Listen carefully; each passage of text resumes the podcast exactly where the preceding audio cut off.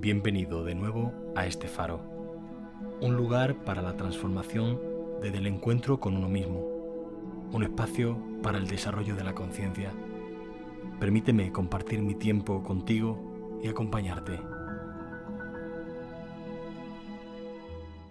En el día de hoy he querido recurrir a la poesía para contactar contigo.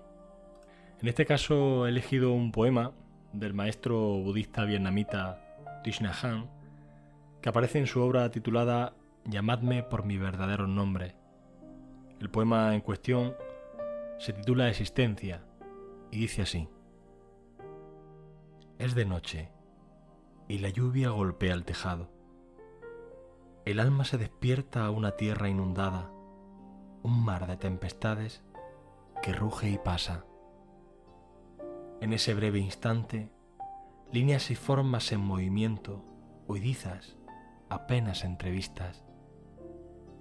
Antes de que el momento fugaz se incline y caiga en la melancolía, resuenan las risas en silenciosas gotas de agua.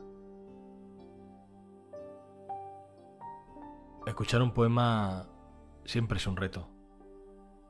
No tanto por el esfuerzo que uno puede hacer para intentar comprender qué es lo que el autor ha querido decir lingüísticamente, sino que el reto es dejar que los versos realmente resuenen dentro y nos digan algo, nos emocionen, nos conmuevan, incluso y por qué no, nos lleven quizá a imaginar algo.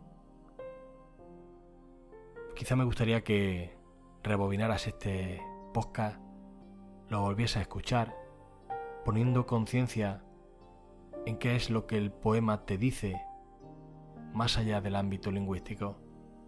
¿Qué te dice emocionalmente? ¿Qué te provoca? ¿Qué te hace sentir?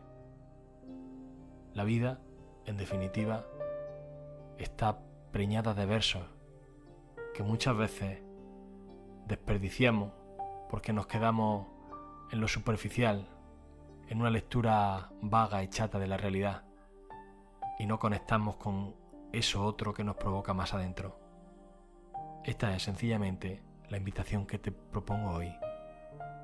Muchas gracias una vez más por tu tiempo y hasta pronto.